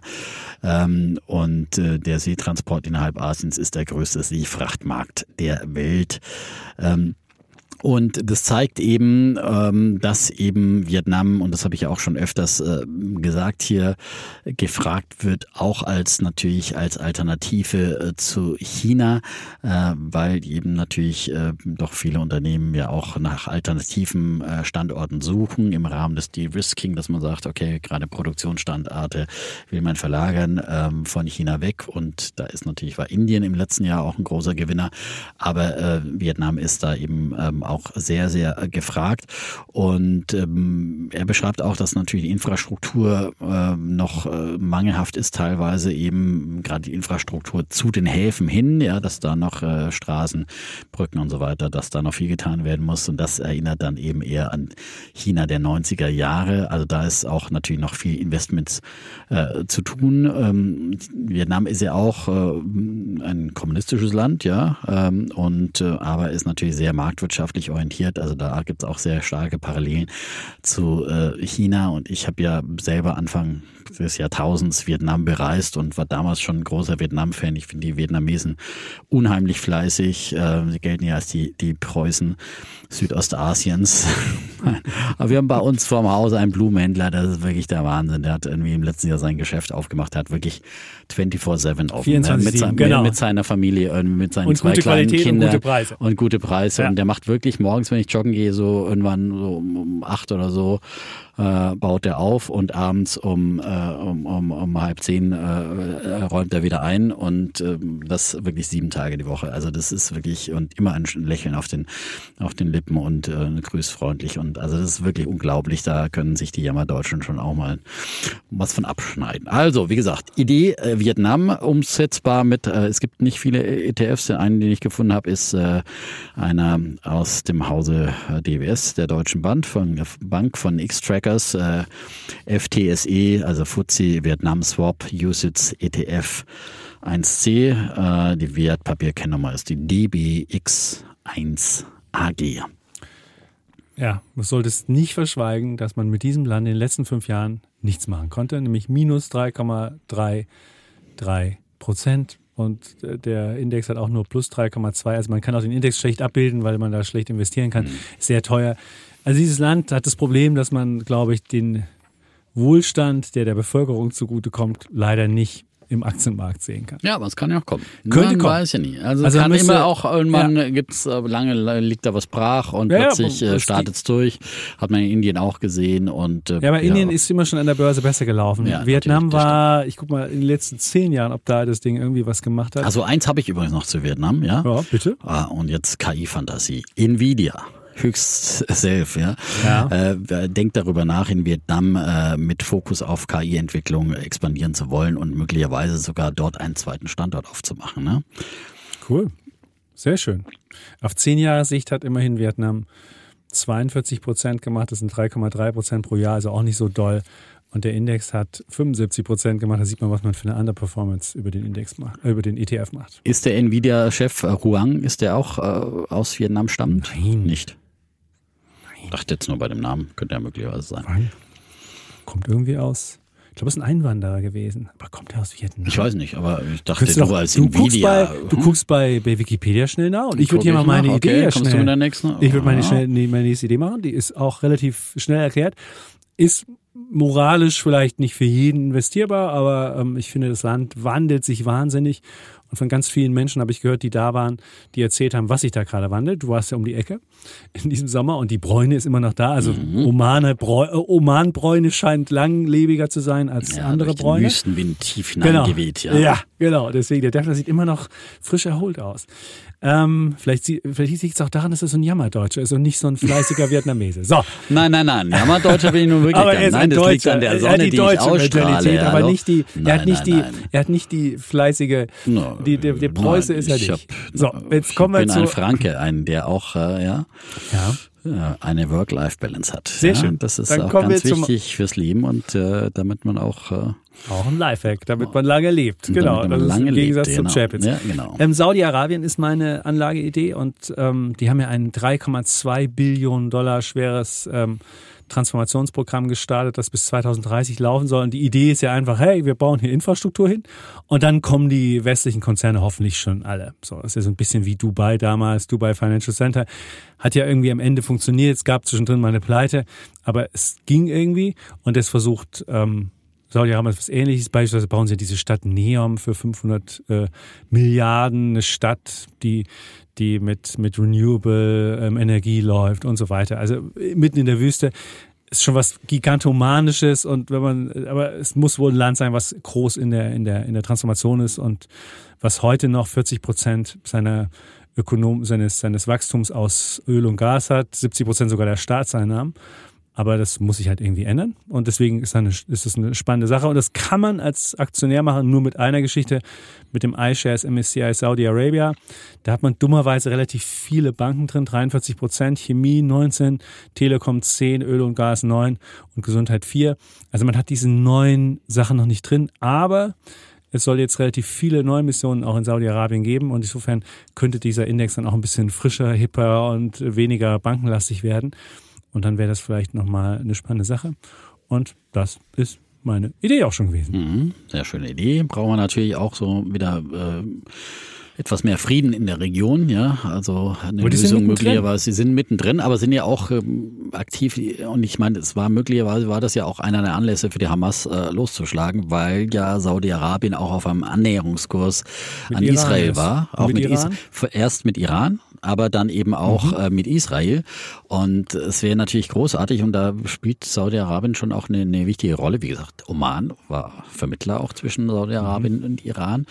Und das wäre uns allen zu wünschen und vor allem auch natürlich dem wirtschaftlichen Wort. Das war ja eigentlich die wirtschaftliche Logik, war ja, dass man sich äh, mit all den Nachbarn aussehen sollte und dann alle gewinnen. Und das, das passieren. Äh, aber das ist natürlich, was Terroristen nicht wollen und deswegen mit brutaler Gewalt Hass säen wollen und äh, solche Aussöhnungen Annäherungen verhindern wollen. Aber früher oder später ähm, ja, ist dann gibt's dann doch wieder was wie Handel durch Wandel. Das wollen die auch. Und wenn ja, du beispielsweise genau. das Programm von Davos schon geschaut mhm. hast, 2024, in anderthalb Wochen sind wir ja da, dann wirst du gesehen haben, dass die ganzen Golf GCC-Staaten, Golf Corporation-Staaten, äh, ähm, haben alle riesen äh, Sachen da. Und auch mhm. Saudi-Arabien wird da ganz groß aufwarten und äh, da präsentieren. Und da sieht man, was die machen wollen. Und man kann immer sehr schön erkennen, welche Länder sich da äh, Open for Business melden wollen. Und da ist Saudi-Arabien und die anderen ähm, auch mit dabei. Insofern glaube ich schon, dass da was zu machen ist. Jetzt wirst du natürlich sagen, Kasachstan hat das auch mal gemacht, ja, aber nee, so schlecht geht es Kasachstan auch gar nicht. Würde ich auch gar nicht sagen. Also ich bringe hier keine Gegenargumente. Das,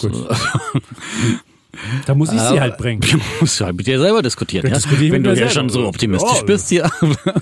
ja, so, äh, aber wir werden natürlich dann aus äh, Davos berichten, sowieso, so beide. Äh, In zwei Wochen ist der Podcast ja, dann aus Davos. Ja. ja. Ähm, mein ähm, ja, bleiben wir quasi auch thematisch in der Sonnenregion und äh, wie gesagt, wenn du hier von Solarprojekten, ähm, dann wird natürlich auch insgesamt die Solarindustrie davon ähm, äh, profitieren, hoffentlich. Also es geht in äh, die Solarecke, äh, die Nummer 6, meiner Ideen hier, da habe ich gleich zwei Ideen dann, also oh, ähm, äh, 6 und 7. Nicht nur ein, ein so. Sammelkorb, sondern zwei Körbe, ja, also ähm, damit ich äh, das Thema ein bisschen, ein bisschen größer gewichte. Also die, die Idee Nummer 6 Alex ist grundsätzlich Solar, ist, äh, wir haben 2023 das beste Solarjahr, natürlich sowieso, aber vor allem den, äh, den stärksten Zubau gesehen mit einem Zuwachs von 64 Prozent auf 413 Gigawatt gab es natürlich einen neuen Rekord der weltweiten Neuinstallation. 64 Prozent plus, muss man sich mal mhm. vorstellen. Und äh, Solaraktien sind abgeschmiert im letzten Jahr. Also das passt irgendwie wirklich nicht zusammen.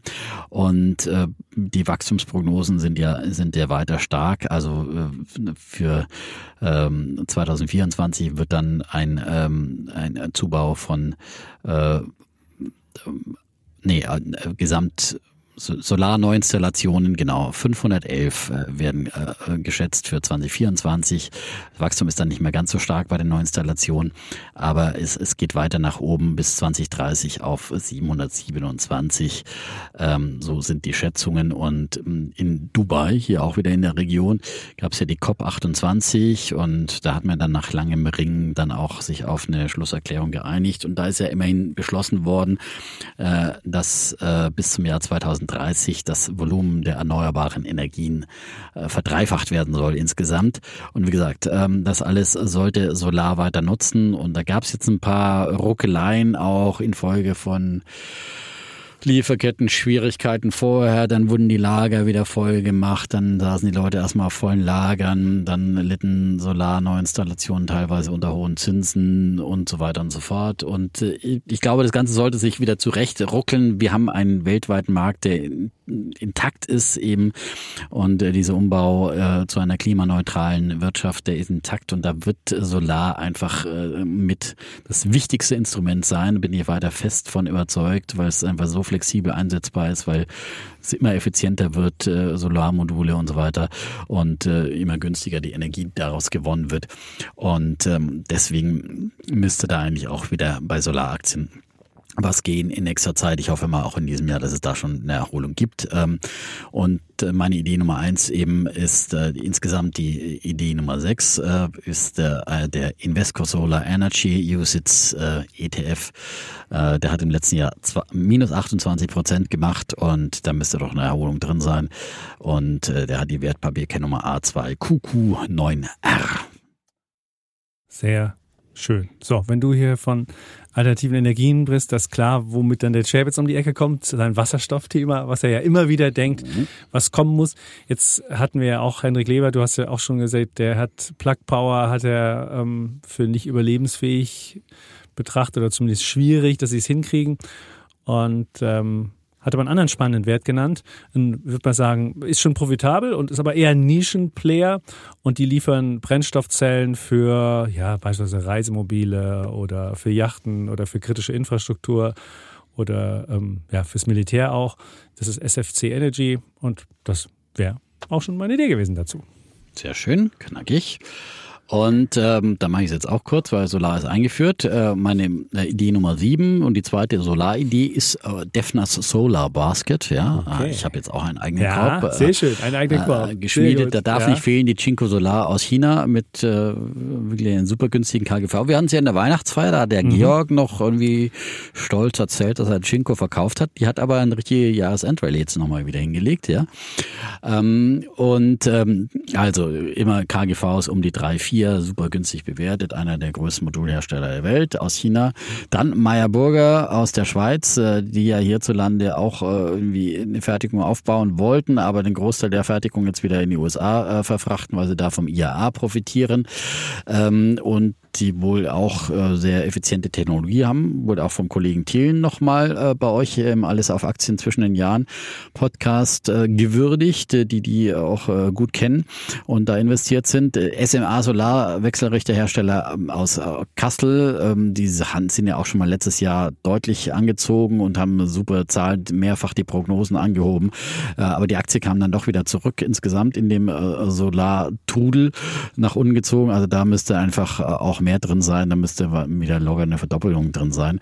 Ähm, und Solar Edge, äh, die sind ja auch extrem abgestraft worden. Ähm, so äh, Wechselrichterhersteller aus Israel, die leiden natürlich auch unter dem äh, Krieg, ähm, aber auch natürlich unter dem Einbruch. Aber möglicherweise sind die auch zu sehr abgestraft worden. Deswegen die vier in einem Korb, zweimal Module, zweimal Wechselrichter und finde ich das eine ganz gute Mischung auch international.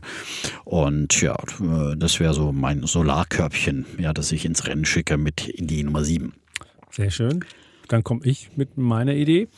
Ähm, ist auch eher Wunschdenken als vielleicht die renditeträchtigste Idee, die ich hier habe. Und zwar geht es um den CO2-Preis. Da gibt es ja einmal die Verschmutzungsrechte, die an den Märkten gehandelt werden. Das sind dann so die Carbon Emissions Dinger. Da kann man auch Zertifikate kaufen von der Societe Generale. Und das wäre die Idee. Und die sind jetzt äh, zu Jahresanfang ungefähr 76 ähm, Euro die Tonne war aber auch schon bei 100 äh, im vergangenen Jahr. Und ich kann mir schon vorstellen, das muss irgendwie steigen, weil ja die, die, die Verschmutzungsrechte immer weniger ausgegeben werden, weil das ja klar ist. Man kann ja einfach über dieses Instrument ganz einfach sagen, wie viel ausgestoßen werden kann, indem man einfach sagt, so viel Rechte gibt's halt nur und jedes Jahr weniger, dann wird halt auch weniger ausgestoßen. Und gleichzeitig werden mehr Branchen in diese CO2-Emissionsgeschichte mit reingenommen. Und ähm, das beides zusammen sollte dazu führen, dass der Preis steigt. Hat jetzt nichts mit den beiden Branchen zu tun, die staatlich reguliert sind wie äh, Verkehr. Da haben wir ja den CO2-Preis an der Tankstelle, der auf 45 Euro pro Tonne ähm, staatlich gemacht worden ist. Angehoben wurde, es sollte erst 40 sein. Jetzt hat man noch gesagt, in dieser, in dieser Einigung 45. Das ist ein staatlich gemachter Preis. Das andere ist wirklich einer, der am Markt durch Nachfrage und Angebot ähm, hergestellt wird. Und ich glaube schon, dass der Preis steigen sollte, weil das ja ein Signal ist. Und deswegen wäre das die Idee. Meine Idee Nummer 8, ebenfalls aus dem erneuerbaren Bereich ja, und diesmal Wind. Ähm, und da habe ich dieses Jahr, letztes Jahr war es ja Nordex, ähm, die habe ich noch äh, im Depot.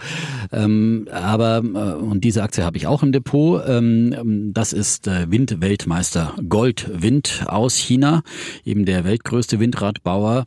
Und der hat im letzten Jahr auch wahnsinnigen äh, Einbruch an der Börse erlebt. Minus 49 Prozent hat die Aktie verloren. Und ähm, das, obwohl man auch Umsatzsteigerungen verbucht hat. Im ersten Halbjahr 2023 war es eine Umsatzsteigerung um 15 Prozent. Ähm, aber die Kosten sind auch bei denen stärker gestiegen als die ähm, Einnahmen und deswegen sind Gewinne geschrumpft, aber immerhin machen sie noch Gewinn. Äh, immer, also das bezog sich jetzt auf das erste Halbjahr. Und ähm, wie gesagt, die haben die gleichen Probleme teilweise eben wie die westlichen Windradbauer, die alle äh, Kostenprobleme hatten. Ähm, und äh, aber äh, ich denke mal, insgesamt wird die Branche das jetzt über Preissteigerungen auch mehr und mehr in den Griff bekommen. Und ähm, ja, die Chinesen, das haben wir ja auch letztes Jahr schon gehört, dass bei der Windmesse in, in Husum, die auch immer stärker hier ähm, hierzulande auf dem europäischen Markt präsent sind und hier reindrängen.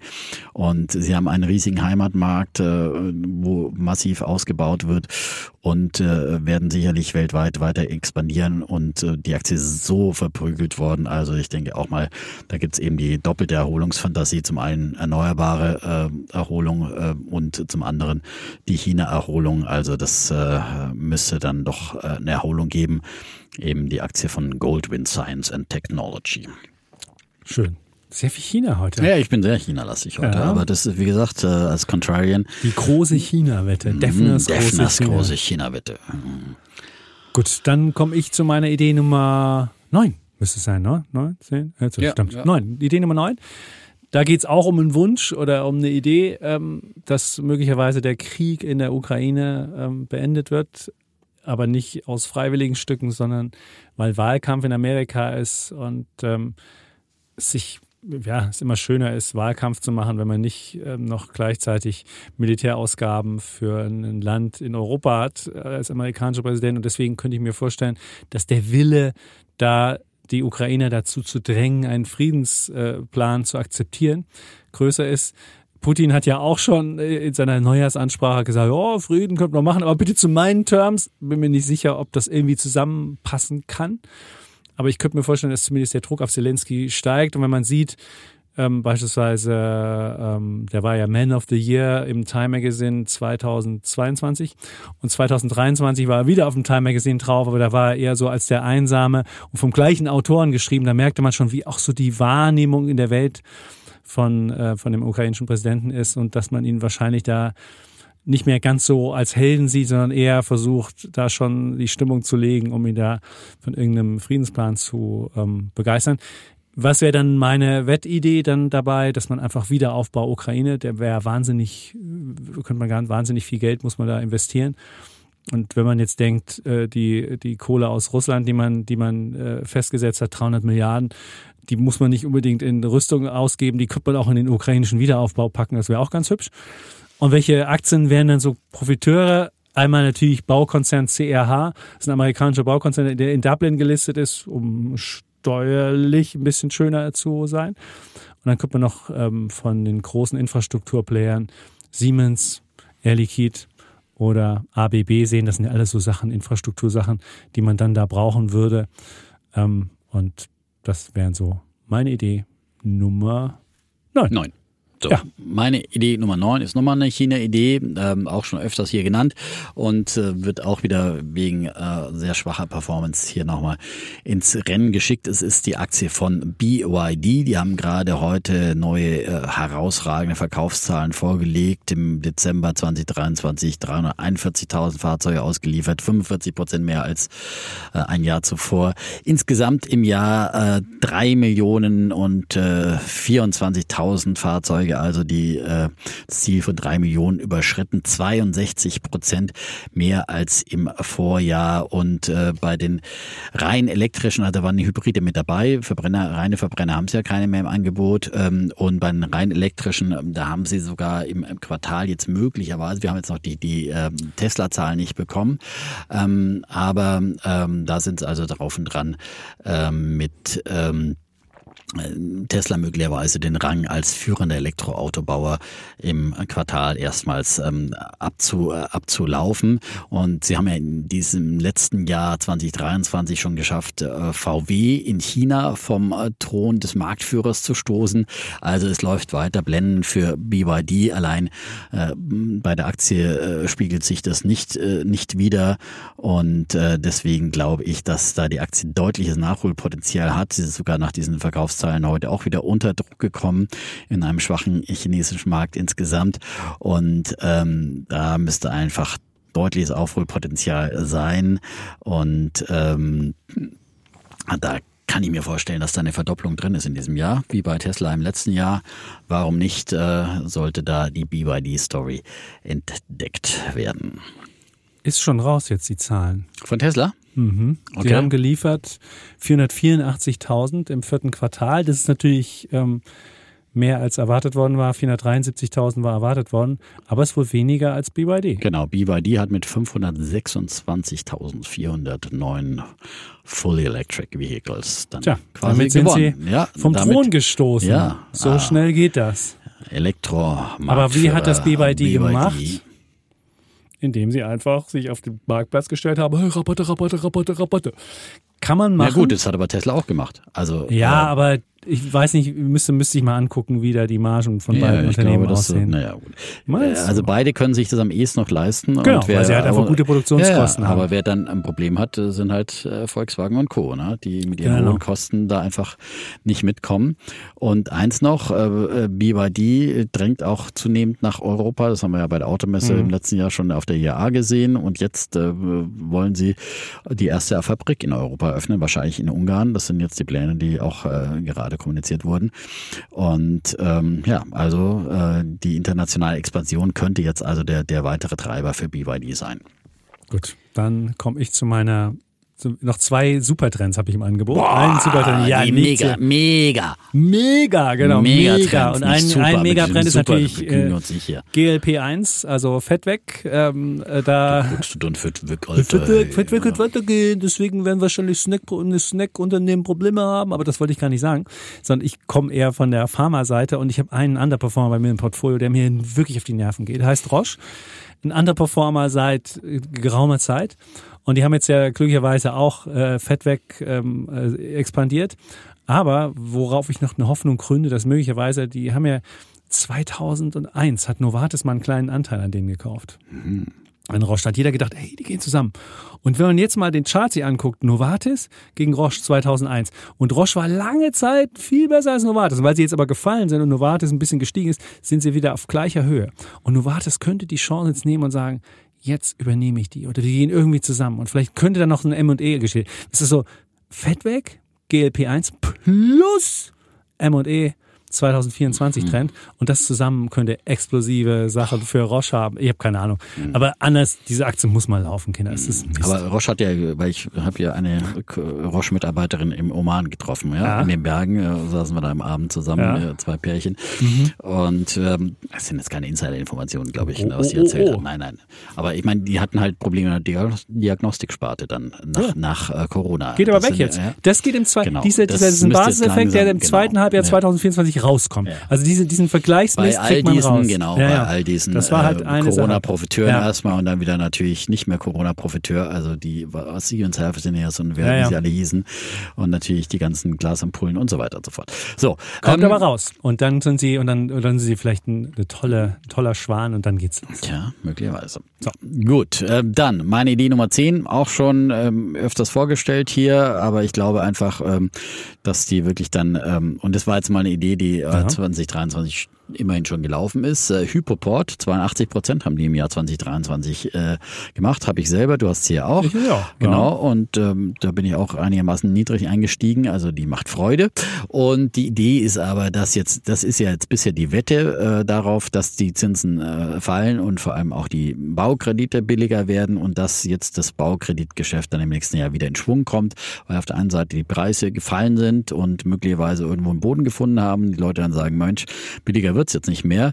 Äh, und bei den Zinsen äh, ist es schon doch jetzt doch deutlicher gefallen. Ich würde über äh, an Silvester war auch ein Pärchen dabei, die jetzt auch sich äh, ein Haus gekauft haben, äh, ein bisschen Eigenkapital, eigenes Kredite von den Eltern bekommen mhm. und dadurch eben äh, günstige äh, Kreditrate haben. Das ist wirklich auch äh, der Tipp, äh, wenn man das machen kann, dass die Eltern einem irgendwie Geld leihen und als Eigenkapital zur Verfügung stellen, ist das natürlich, sorgt es dafür, dass natürlich die Kreditzinsen äh, viel, viel günstiger sind und die kommen da auf 50 Prozent, ähm, was sie noch von der Bank brauchen und dann bist du schon äh, bei unter drei Prozent äh, bei zehnjährigen Kreditzinsen. Und das ist natürlich schon was anderes wie über vier Prozent, die es äh, vorher gab. Und äh, wie gesagt, also ich glaube, dieses Geschäft kommt wieder wieder in Schwung und ähm, ähm, davon wird Hyperport dann besonders profitieren. Und der Ronald das ist die Hoffnung. auch machen. Der Ronald ist der Chef von das Ganze. Der war ja schon ein paar Mal bei uns. Ja, genau. Der, der schon, ist super Typ. Ja, der ist super mal, Typ. Und dann haben sie noch ihre Versicherungs, äh, Versicherungsecke und, und so weiter. Das gibt's noch oben drauf. Das gibt's Icing noch oben drauf. Das, genau. Oder on the cake äh, oder die, was weiß die, die, ich. Vers ja. Das ist die Versicherungsplattform, die sie da ja. bauen und äh, wollen ja ein bisschen äh, auch ähm, äh, nachjustieren und so weiter. Ein bisschen besser als ich ja, organisieren. Ähm, all das äh, sollte, finde ich, äh, weiter die Aktie. Mehr. Und die, genau. ja, genau. Ne, die ist ja extrem verprügelt worden, auch nach den 82 Prozent im Vergleich immer noch relativ günstig zu dem, wo sie schon mal waren, wenn man sich mal den Chart der letzten Jahre anschaut. Das so. macht ja der Defner immer. Gut, dann kommen wir zu meinem zweiten Megatrend. KI ist natürlich auch im neuen Jahr äh, das Riesenthema, dass ich jetzt erst kurz vor Ladenschluss Mr. komme. KI. Ja, ja Nein, man muss KI ja ein bisschen spannend machen. Muss man, genau. Also würde ich sagen, äh, dann, ich wollte ja eigentlich ein Magnificent Seven ähm, Unternehmen nennen, was ich spannend finde. Äh, und aber das habe ich dann zusammengefasst in KI mit rein. Nein, so. nicht Nvidia. Ich wollte, äh, ich habe mir gedacht, welches von den Magnificent mhm. Seven wäre so mein Unternehmen, was ich nehmen würde. Ich schwankte zwischen Microsoft und Amazon. Ähm, jetzt mhm. nehme ich einfach beide, Amazon und Microsoft. Und ich würde dazu ja Alphabet noch, nehmen, aber Du willst Alphabet nehmen? Ja, Gut. Wenn ich jetzt da gefragt werden würde. Okay, wenn du gefragt werden würdest, ja. du würdest Alphabet. Ja, aber ich habe jetzt kein, kein Wetten Okay, mehr, es ist spannend, auf jeden Fall. Und dazu würde ich dann noch, weil wir ja auch den Kollegen Beckers im Vorhand, im, im Vorhand, im, im, im Podcast hatten und der einen relativ cleveren Eindruck machte, wobei eine Aktie haben mir schon viele Menschen gesagt, dass das nicht das Einwohnermeldeamt für homosexuelle Männer wäre, die sich da anmelden würden. Grinder war das. Aber unabhängig davon, also es, die hat er uns ja als Idee für 2024 als Einzelaktie genannt. dann doch das Tinder für die Gruppe. Ja, aber nicht so, dass, äh, aber nicht so, also, weil das ist so teuer. Also auch der homosexuelle Mann guckt aufs Geld wohl, habe ich mir erzählen lassen von Menschen, die sich damit auskennen. Und er meinte halt, die Leute würden auf anderen Plattformen. Das wäre das Einwohnermeldeamt. Egal. Aber auf jeden Fall, der Bäckersfonds ist super gelaufen, der Global BIT, nein, BIT Global Internet, so heißt er, glaube ich. Und das wäre so meine Fondsidee für exponentielles Wachstum. Da muss man unbedingt dabei sein. Das ist ein Trend. Krypto und exponentielles Wachstumsunternehmen, da muss man überlegen. Krypto ist die eine große Idee für. Ja, bei Krypto hattest du das ja, schon genannt. Schon, nein, aber ich meine, das muss man KI haben. Jetzt, ja, ja. Das, die beiden Sachen muss man haben in 2024 ja, aber ganz kurz, Sachen machen. Genau. Aber jetzt, wie lautet genau die Idee Nummer die Idee 10? Ist Amazon, Microsoft 11, 11. und ähm, BIT Global Internet. Okay, gut. Ich wollte nur sagen, das dürfte nicht vermasseln. Ja, ja, äh, drei, äh, drei jeweils drei. gleichgewichtet in einem Korb. Ja, ja genau, und das wird also, dann auch ausgewertet. Genau, ich sehe ja wirklich, Da gucke ich genau ja, drauf. Ja, nicht, dass wir wieder so magnifikant äh, Wachstumszahlen untergejubelt werden. Also, untergejubelt. stärker gewichtet. Nein, nein, nein, nein, ich glaube ja. So, ich habe noch eine Idee Nummer 11, auch aus dem Rüstungsbereich. Äh, da hattest du ja schon Ideen mhm. genannt und wir haben ja gesehen, dass Rheinmetall auch im letzten Jahr 2023 hier Outperformer war. Ich habe äh, was anderes gefunden, was ich ganz spannend finde. Drohnen ist ja wahrscheinlich die Entdeckung des äh, Ukraine-Krieges, äh, die traurige Entdeckung. Es gab wieder massive Angriffe äh, der äh, Russen auf die Ukraine mit, mit Drohnen und natürlich ist dann auch die Drohnenabwehr auch immer mehr äh, gefragt und ähm, da habe ich im Aktionärsbrief vom Bernecker äh, eine Idee gefunden, äh, nämlich Drone Shield. Die haben 68 Prozent gemacht im Jahr 2023, ist aber trotzdem immer noch ein relativ äh, kleiner Wert. Ähm, also ähm, die beschäftigen sich eben, wie der Name sagt, ähm, mit Drohnenabwehr, mit Drohnenbekämpfung in der elektronischen Kriegsführung und Ja, ähm, die äh, könnten eben 2023 jetzt ähm, erstmals wieder profitabel werden. Ähm, 2022 noch rote Zahlen geschrieben ähm, und ähm, für 2023 wird eine Umsatzvervierfachung erwartet auf 43 Millionen. Also das ist jetzt wie gesagt nichts nichts Großes, aber ähm, äh, die Idee natürlich, dass man Drohnenabwehr, dass äh, das immer mehr als normales äh, Rüstungsgut in allen Ländern, glaube ich, äh, ähm, eingesetzt wird. Äh, das, das ist, glaube ich, die Idee, die äh, denen weiterhelfen wird. Und die kommen aus Australien übrigens und ähm, ja, haben eben arbeiten mit Hochfrequenzsensoren, künstliche Intelligenz, maschinellem Lernen, Sensorfusion, elektronische Kriegsführung. Also alles äh, sozusagen, äh, was ja ähm, neue Technologien so hergeben. Und äh, Drohnen werden immer weiter verbreitet. Selbst auch im zivilen Bereich braucht man dann auch Drohnenschutz, wenn wenn wenn wenn es dazu kommt, wo ich auch äh, dran glaube, dass wir immer mehr auch dann zivile Drohnen äh, haben werden. Aber da muss man sich ja auch schützen gegen mögliche Abstürze und so weiter. Deswegen glaube ich, haben die einen großen Zukunftsmarkt. Meine Idee Nummer 11. Klartext Wirtschaft. Der Podcast für die Macherinnen und Macher von morgen. Mein Name ist Andrea Gerhardt. Mein Name ist Frank Fercher. Wir reden hier über alles, was die Wirtschaft bewegt. Wir sprechen über alle wichtigen Fragen. Zum Beispiel, welche technischen Innovationen beeinflussen denn eigentlich das moderne Unternehmertum? Oder mit welchen Strategien kann der aktuelle Fachkräftemangel effektiv bewältigt werden? Hört rein. Überall, wo es Podcasts gibt. Sehr gut. Und dann komme ich zu meiner letzten Idee. Idee Nummer 12. Und das ist ein, ein, deutscher Nebenwert. Einen deutschen Nebenwert habe ich ja jedes Jahr dabei. Und dieses Jahr, den habe ich auch auf dem Eigenkapitalforum selbst getroffen. Robin Like, das war ein, ähm, ein eingewanderter Inder, der wirklich eine sehr gute Performance äh, dargestellt hat, ist der Chef von Mutares. Und Mutares ist, eine, ist ein Unternehmen, was sich so auf, ja, was Unternehmen in Umbruchssituationen kauft und dafür aber noch eine Mitgift bekommt. Also beispielsweise geht man zum Staat und sagt, guck mal, du hast ja da die Tochter so und so, läuft nicht so richtig, gebt mir die doch, ich kann die umstrukturieren und ihr gebt mir noch einen Fünfer oben drauf. Und dann äh, kriegt er die quasi geschenkt und kriegt sogar noch ein bisschen Geld dazu. Und dann versucht er den Laden umzubieben und dann daraus richtig viel äh, ja, Geld zu machen. Und der Robin scheint da ein glückliches Händchen dabei zu haben, Unternehmen zu finden, die diese Umbruchssituationen haben und wo er es schafft, den Laden umzudrehen, auch von Unternehmen, die jetzt nicht als umdrehbar galten. Äh, Mutares wird wahrscheinlich ähm, in diesem Jahr ungefähr rund 5 Milliarden umsetzen und wird bis 2028 sogar die Erlöse auf 10 Milliarden verdoppeln und der Gewinn soll im Gleichschritt mit nach oben marschieren. Und wenn man so das aktuelle Exit-Portfolio sich anschaut, dann kommt man schon auf ein potenzielles Verkaufsvolumen von 300 Millionen und das sind immerhin 40 Prozent des Börsenwerts. Also sieht man, was da für Werte schlummern in der Mutares-Bilanz. Dazu gibt's auch noch eine, ähm, eine coole Dividende, die man ausschüttet, weil man ja nicht das klassische Geschäft macht, indem man Läden kauft, hochverschuldet und so weiter, sondern man macht es halt so, wie ich es gerade geschildert habe, anders. Und deswegen ist es jetzt kein, die hat sich jetzt schon wahnsinnig gut entwickelt. Das wird nicht wieder ein Verdoppler, Verdreifacher, Vervierfacher sein, aber es ist ein solider, spannender Wert, der jetzt auch in S-DAX aufgestiegen ist und glaube noch mehr Potenzial hat und vielleicht ein richtig cooles Unternehmen, was dann irgendwie mal nach oben marschieren könnte, wird. Und deswegen Idee Nummer 12. Hm. Meine Idee Nummer 12. Ähm ist die Silbermedaille. auch fast, ich glaube, ich habe fast jedes Jahr mit dabei, mhm. irgendwie Silber nochmal als, als Edelmetall. Und äh, ist in der Tat noch nicht ins Laufen gekommen im Gegensatz zum Gold. Und ähm, aber da ist jetzt die Idee, dass man doch da jetzt vielleicht auch mal äh, einen Anschub kriegt äh, durch den gestiegenen Goldpreis und äh, äh, dass Silber ja zum einen Edelmetall ist, zum anderen aber auch äh, Industriemetall und ich hoffe ja schon auch immer äh, noch auf eine Konjunkturerholung ähm, der Weltkonjunktur. Silber profitiert auf der anderen Seite eben auch nochmal speziell von Erneuerbaren in vielen Bereichen, Solar und so weiter und so fort, Elektroautos äh, und ähm, dass irgendwie Silber da jetzt auch mal einen Schub kriegt nach, nach vielen Jahren, in denen es einfach nicht richtig äh, in die Gänge kommt.